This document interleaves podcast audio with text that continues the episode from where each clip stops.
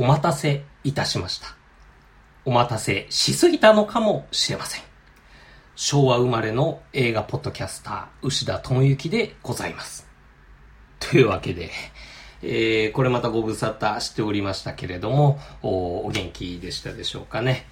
僕の方は、あの、暮らしとしては相変わらずのほーんとしたもんなんですが、まあ、世の中的には、なんて言うんでしょうかね、息苦しいというか、胸が痛いというか、あ夏場以降テレビをつければ、やれ吉本興業の闇営業問題やら、あ京都アニメーションの放火事件やら、えー、煽り運転やら、あ参議院選挙があれば投票率が50%を切ったとか、あ消費税が10%になったとか、まあ、あとはあれですね、あの、度重なる台風とか、大雨での災害とかっていうことで、あの、まあ、東京オリンピックとかももうなんだかなっていうような雰囲気ですしね、あの、本当に胸が苦しくなるというか、まあ、そんなようなあ今日この頃です。ラグビー日本代表の活躍とか天皇即位とか、まあそういう明るい話題もあるにはあるんですが、気分的にはすっごい閉塞感を感じる今日この頃ですよね。世の中がギスギスしているっていうのをもう通り越しちゃって殺伐としているっていうかまあそんなんなんで、えー、何かと泣き言とか恨み言が吐き出しにくいこの空気感の中ですけれども、えー、今回無人島記念まで取り上げるジョーカーですね。えー、よかれあしかれ、えー、DC アメコミ映画の新作というのとはまた違う文脈でですね、何らかの需要とか見られる意義のある作品だったと思いますね。でもって、えー、2019年10月4日の公開からも一月近くが経つんですが、あ実際賛否両論ですよね。うん。あの、この作品のクオリティに対しての賛否両論っていうよりは、自分の人生とか価値観に照らして乗れる、乗れないっていうようなことが多く語られている。2018年の万引き家族っていう映画に対する反応の出方に近いようなものを感じましたね。各映画系音声メディアでもそれぞれに語られていて、えー、無人島キネマは後発も後発ですが、まあ、その分ネタバレを含んで、えー、俯瞰的な視点からあジョーカーという存在っていうのはそもそもどんなもんだったのかっていうようなそういう切り口でお話ができたらいいかなと思います。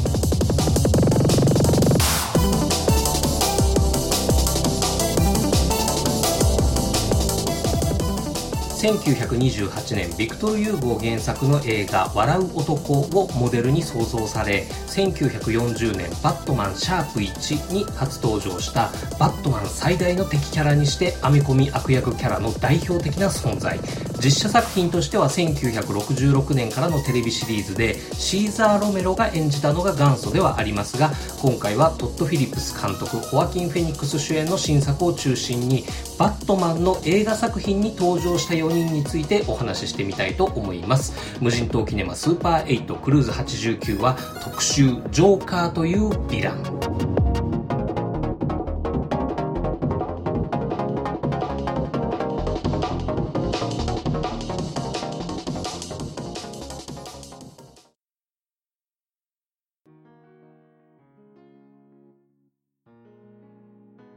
何はともあれ、まずは現在公開中の新作、ジョーカー。一本の映画として僕、牛田的にどうだったかというお話からしていきましょうか。このジョーカーという作品、僕的にはオールタイムベスト級とまでは言わないまでも良かった。満足という感じですね。まあなんといっても主演ホアキン・フェニックスをキャスティングした時点で勝利確定っていう印象ですよね。ホアキン・フェニックスっていう俳優の演技力という意味では言わずもがなですが、ホアキン・フェニックスという俳優が持つイメージと、ジョーカーというキャラクターの持つイメージの相性の良さ、これが好評の決め手なんじゃないかなっていうふうに思います。DC 映画の単体作品としてジョーカーやります。主演はホアキン・フェニックスです。っていう情報を初めて知った時ですね。でしょうねっていう、そういう納得感しかなかったですよね。そしてまあ予想通りっていうか予想通りに予想を超えた名演だったっていうことはまあ異論のないところではないでしょうか。早くも来年のアカデミー賞主演男優賞いけるんじゃないかっていう声も上がってきてますよね。このジョーカーを見て、えー、ホアキン・フェニックスっていう俳優を初めて知った、そして気に入ったっていう方にはですね、えー、昨年2018年、リン・ラムジー監督のビューティフル・デイという作品があるんですが、この辺おすすめです。はい。で、えー、話を戻しまして、このジョーカーですね。映像とか音楽とか衣装とかの側も良かったですね。渋かっこよかった。一本の映像作品としてのクオリティっていう評価軸では十分満足できるいい映画だったっていうことでいいんじゃないでしょうかね。はい。では次に、アメコミ DC 映画の最新作としてはこのジョーカーどうだったかっていう評価軸ですが、これも僕にとっては十分満足。どころか完璧。これこれ欲しかったのこういう感じっていう、そういう作品でしたね。その辺についてはこの無人島キネマ2017年12月3日配信分クルーズ64のジャスティスリーグ会をよろしければ聞いていただけるといいかなと思うんですがそこで、えー、DC エクステンデッドユニバース今後どうしていくのがいいのかということについて、えー、お話しさせてもらってるんですけれどもねその中で1点目はヴィランの強化。2点目はダークヒーロー路線への回帰。この2点を踏まえて DC 映画のヒーローはもう地球規模とか宇宙規模のピンチと戦うべきではない。ヒーローが強さのインフレ問題を起こすと、それを引き受ける敵役もどんどん強くならざるを得ない。大きな戦いを描くヒーロー映画は似たような怪獣っぽくてでかいラスボスの似たようなクライマックスになってしまう。だから逆にもうピンチを小さくしていく。怪獣みたいな敵役じゃなくって凶悪犯罪者みたいな敵役をラスボスにしていく。そのためにヒーローの強さに何らかの制約をかけて強さインフレの抑制をしつつ敵役は強さよりも悪さを追求していく。その方が多分魅力的な悪役。例えばジョーカーみたいなキャラクターが映画を面白くしてくれる。そして凶悪犯罪者的な敵役役がより引き立つのがダークヒーロー路線であり、そういう方向性がマーベルとの差別化になるのではないか。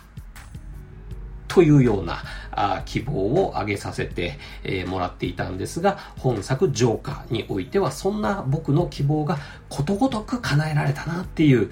そういう満足感がありました。もちろん今後全ての DC 映画がこういう雰囲気の作品になるっていうことはないんでしょうけれども、DC 映画の次回作としては、ハーレクイーンを主役としたバーズ・オブ・プレイですからね、えー、ヴィラン強化路線ということでは、個人的に注目していきたい流れだなっていうふうに思っています。はい。さて、えー、肝心の本作ジョーカーの内容、物語としてはどうだったかっていう話になっていくんですが、ざっと大きく分けて2つの論点で語られていたみたいだなっていう印象でした。一つは格差という社会テーマ性をアメリカンニューシネマっぽく描き出している、いわゆる社会派映画作品という点。もう一つは本作で描かれるジョーカーのジョーカー性ってどうなのっていう点ですね。えー、では、その1点目ですが、あ本作ジョーカー表において、えー、よく引き合いに出されているのが、1976年マーティン・スコセッシ監督のタクシードライバー。そして、えー、1982年、同じくマーティン・スコセッシ監督のキング・オブ・コメディですよね。いずれも1970年代から80年代初頭にかけて、えー、反体制的、政治批判的な内容で、アウトローかつ負け犬的な主人公が割と救いのないラストを迎えるほろ苦系な映画。っていうのが流行りまして、で、そういう系譜をアメリカンニューシネマっていうふうに呼んだりするんですが、えー、本作ジョーカーは明らかにそのムードを踏まえていますし、トッド・フィリップス監督もそのように明言していますよね。それがまあ、その70年代のムードから一周したのか、もしくはもう何周目かなのか、まあ、決して明るそうではない2020年代を迎えようとしている今、現代のムードに非常にマッチしている。っていうかあ、刺さりすぎちゃって、過敏な反応が巻き起こるぐらいになっちゃってるっていう状況のように見えますね。えー、特にこの日本でも冒頭ぼやきましたように、政治的不信感とか、経済的閉塞感とかで、えー、世の中がギスギス、殺伐としちゃってるっていう雰囲気はビンビンにありますからね。よかれ足かれ、えー、響いちゃう。刺さっちゃう。もしくは逆にモヤモヤしちゃう。っていう、そういうセンシティブな感想を持つ観客の方が多かったんじゃないかなっていうふうに思います。そういう意味では、とても今日的なあ時代を切り取って、えー、映し出す映画っていうものの役割をきちんと果たしてるっていう評価ができるんじゃないかなっていうことで、えー、僕個人的には良かったなっていうふうに思っています。別にそういう話を書くのに、DC アメコミ映画でやる必要ある？もしくはジョーカーというキャラクターを使ってそういう話をやる必要があるっていう声もあるかとは思います。また、どこまでが主人公アーサーの妄想嘘話だったかっていうのが明確ではない。つまり本作で語られたラストシーン以外の全部のエピソードが主人公アーサーの作り話だったかもしれないっていうその仕掛けがですね、えー、反体制的なメッセージを語る映画のスタンスとしては逃げになってるんじゃないか。それは卑怯なんじゃないかっていうような、まあ、批判の声もあったような気もします。その辺はちょっと僕も同意するところもないこともないんですけれども、でも、今後、マーベルがいよいよディズニー帝国主義化していくであろうというその対立軸としてですね、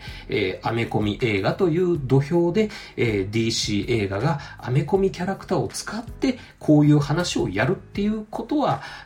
結構心強くて、えー、頼もしいことなんじゃないかなっていうふうにも僕は思うんですね。で、こういう救いのないような話でも、アメコミ映画としてであれば、あある意味入りやすい、受け止めやすいっていう側面もあるんじゃないかなっていうふうに思ったりもします。それでもですね、この現実社会の側がこんだけもうあれになっちゃってるもんですからね、えー、過敏に刺さっちゃったり、もやっちゃったりするっていう観客の方も多いわけですから、まあ、最終的に全部妄想だったのかもねくらいのそういう解釈の選択肢を仕掛けておくっていうのも、ある意味では親切設計だというふうに捉えてもいいのかなっていうふうに思ったりもしています。なので、えー、まあ僕自身としては、この内容的な部分、物語的な部分っていうのも好意的に受け止めているんですけれども、それでもなんかどうもスッキリしないと、何かが物足りないという方はですね、あの、2005年、ジェームス・マクティーグ監督の B 4ベンデッタっていう、これもまたアメコミ作品なんですけれども、こんなの見てみたら、あちょっとスッキリする部分というか、あちょっと割り切れる分分っていうのもあるかもしれませんね。はい、という感じなんですけれども、そしてもう一つの論点、えー、本作で描かれるジョーカーのジョーカー性ってどうなの？っていう点ですね。まあ、ここがやっぱり一番賛否の分かれるところなんじゃないかなっていうふうには思います。とはいえですね、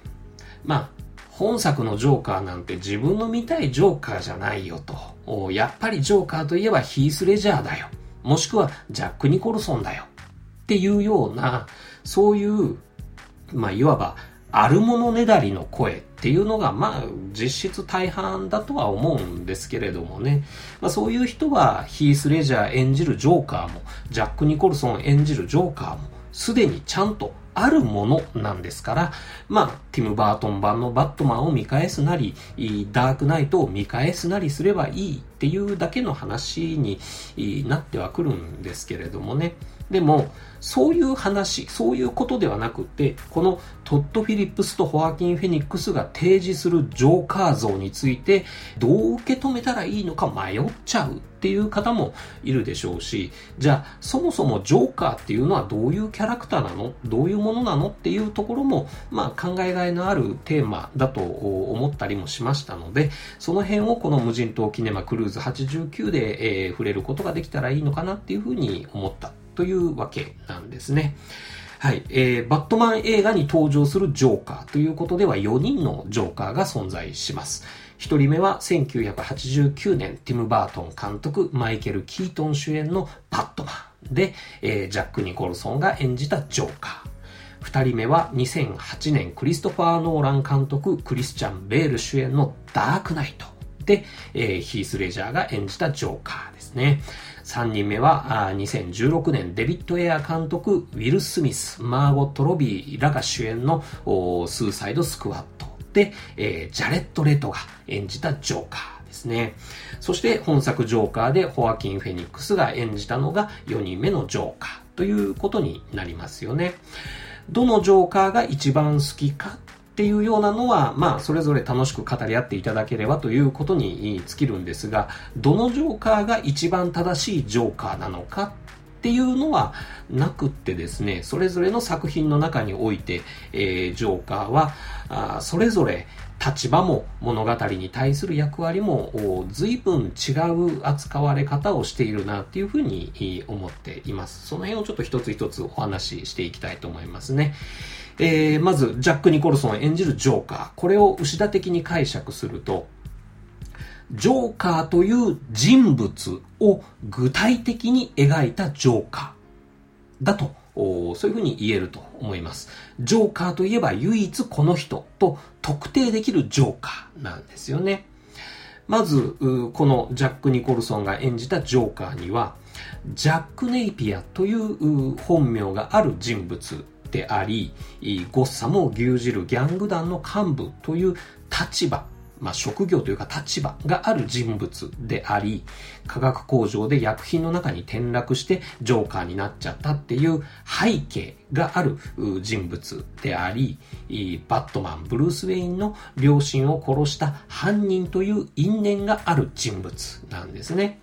ということで、バットマン映画の仇役、ラスボスとして唯一この人っていう風に指し示すことができる、そういう人物像で組み上げられたあキャラクターであるっていう風に言えるっていうふうに思うんですね。ジャック・ニコルソンのノッリノリの演技、これも強烈な印象を残して形作りました。ジョーカーというキャラクターを形作りました。1989年のバットマン。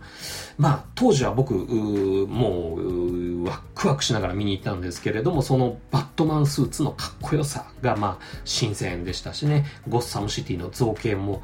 渋くて、まあ、熱狂して見てたんですけれども、お話としては、まあ、ぶっちゃけあんまりでしたけれどもね、えー、でも、その、ティム・バートン版の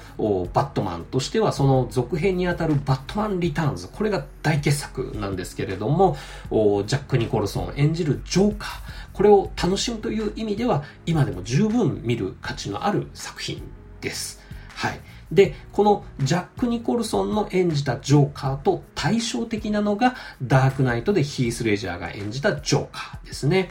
牛田的に言えば、ジョーカーという概念、これを抽象的に擬人化したような意味でのジョーカーというところでしょうか。ジャック・ニコルソンの具体的なジョーカーと比較すると、いろいろ対照的に、抽象的なジョーカーになってるんですね。どういうことか。まず、本名の設定がないですし、ブルース・ウェインの両親の仇という、そういう設定もないわけなんですね。で、えー、ジョーカーの顔面の白塗りもですね、えー、皮膚から白いのか、もしくはメイクで白いのか、どこまで白くてどこまで肌色なのかっていうことがもう場面として出てくるたびに一定じゃない。で、どうしてジョーカーになったのかっていうそのバックストーリー、背景が、それをそのジョーカーが語る場面が、それぞれ全部話が違っていて、えー、これまたその背景としても一定ではない。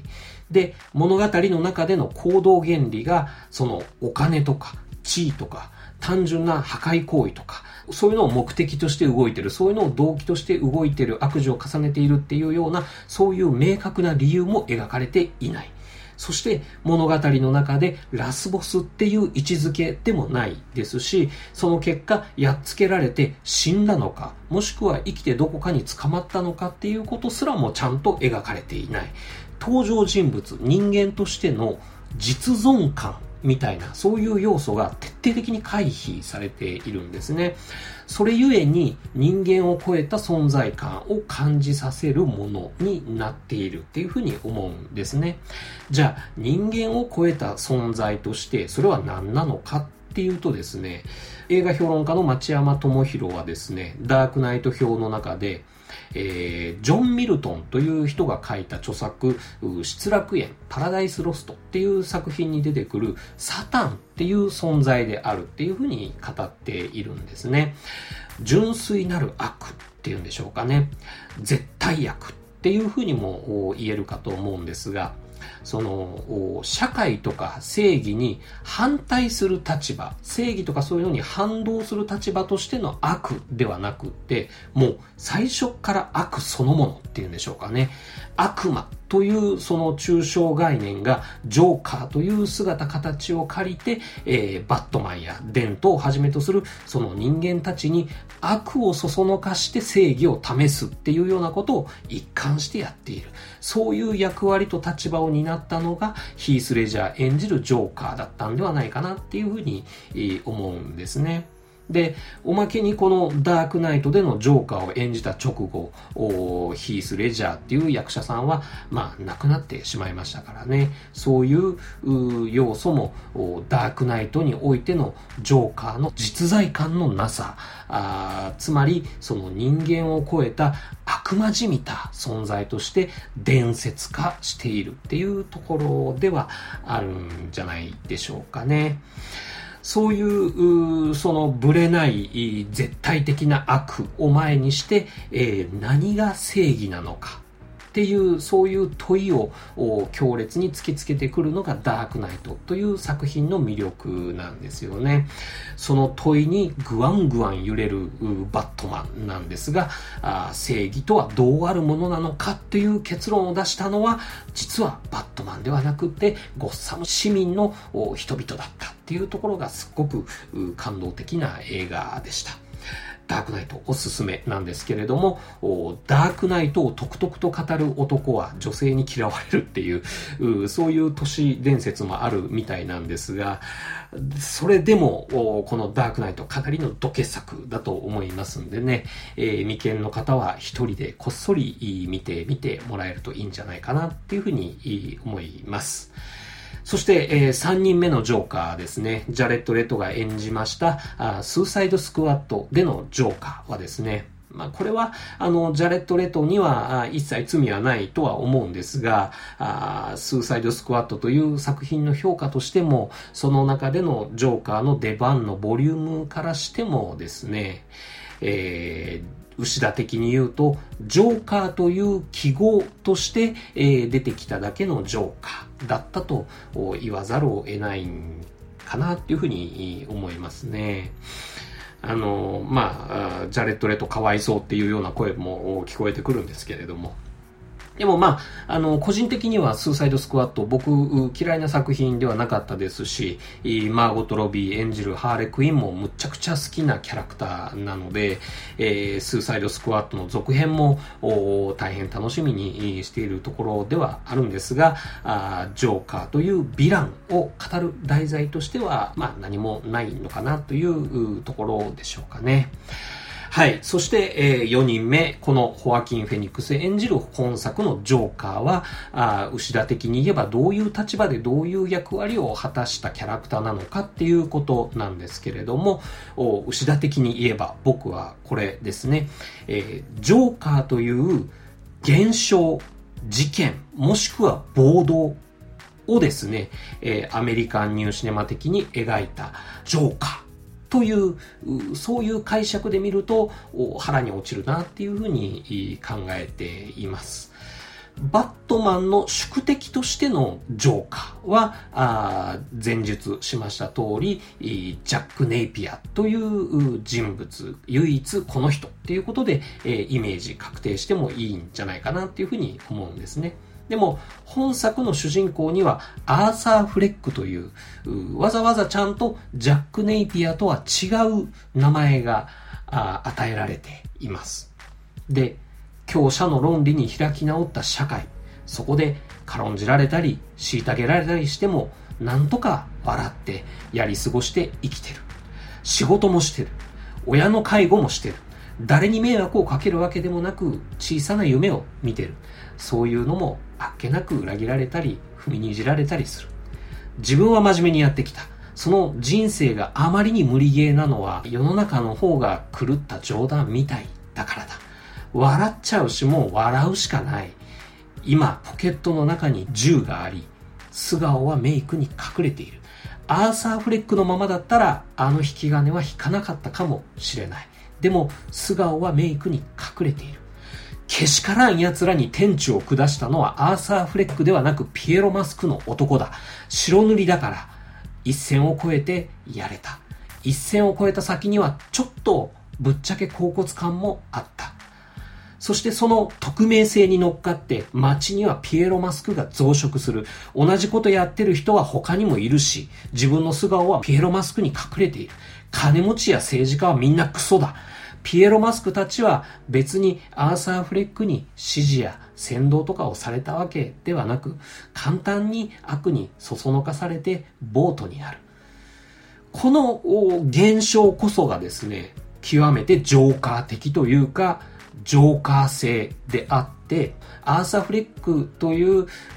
一人の男個人のそのエピソードは代表的なワン・ノブ・ゼムという図式。これがトッド・フィリップス監督とホアキン・フェニックスが提示するジョーカー像なんじゃないかなっていうふうに僕はそういう捉え方をしてみました。笑っちゃうようなふざけた社会が失うものをなくすくらい弱者を追い詰めると暴力が発火する。そこに満面の笑顔で油を注ぐのがジョーカーという悪なのだ。っていう感じでしょうかね。そう考えて今の日本を見回してみると結構やばいんじゃないかなっていうふうに思えてきちゃいますよね。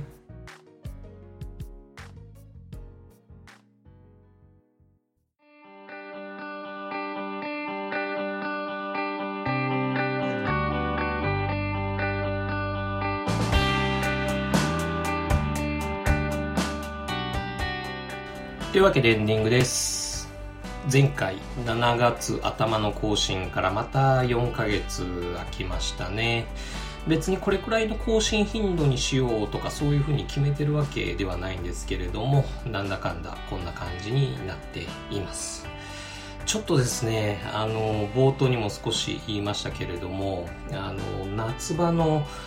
京都アニメーションの放火の事件ありましたよね。あれが自分でも意外に結構ショックだったっていうか、ちょっと考えるところがいろいろあったんですね。別に京アニ作品の特別な不安っていうわけでもないんですけれども、なんというか、あの、表現というものがですね、純粋に暴力によってなすすべなく踏みにじられたっていうのを初めて目の当たりにしたなっていう風なあ捉え方というかそういうふうに思ったんですね。別に犯人がどうこうとか今後の処罰がどうこうとかそういうのはその法律とか裁判の話でいいんですけれども何ていうかその表現とか作品っていうのがその売れる売れないとかヒットするしないとか批判されるされないとかそういうこととは全く別の次元で暴力っていうものによって潰されてしまうんだなっていううなんかうまくまだ言語化できてないんですけれどもそういう虚しさに近い感覚を感じてたんですね夏場。でもって秋口にはあれですよ我が地元愛知県でその愛知トリエンナーレですよね。表現の不自由点の問題あったじゃないですか。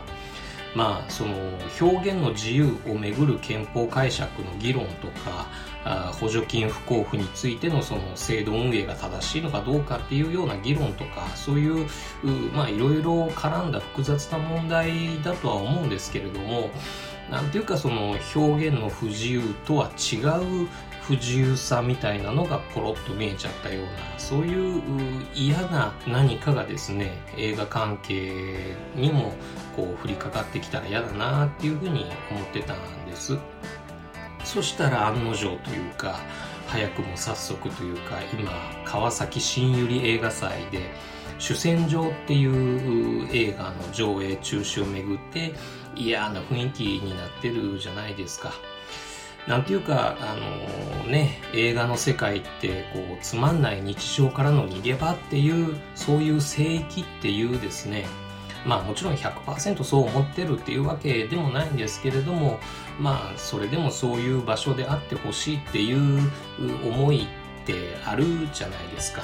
で、そういう聖域が、その日常のこうつまんない空気にさらされちゃってなんか嫌だなっていうふうに思う今日この頃なんですね。なんか映画好きとしてこういう状況に対して積極的に声を上げていこうなんていうそういうのもなんかちょっとどうかなっていうふうに思ったりもしたりしますし逆にそういうニュースをこう見ないようにして、えー、日々見られる映画をこう楽しんでいればいいっていうのも、うん、どうなのかなっていう、うまあなんかよくわかんないです。はい。で、それ以上に映画どころじゃないよっていう人たちも今たくさんいらっしゃるでしょうし、何に対して自分に何ができるのかなとか、まあできることをできるだけっていうことくらいなんでしょうけれどもね、まあ、考え出すとキリがないですし、うまく言えることもないですが、あもろもろご無事であること、この先に希望を持ち続けていられることをお祈りしております。はい。というわけで、えー、無人島キネマスーパー8クルーズ89はこれにて閉館、またのご来場をお待ちしてます。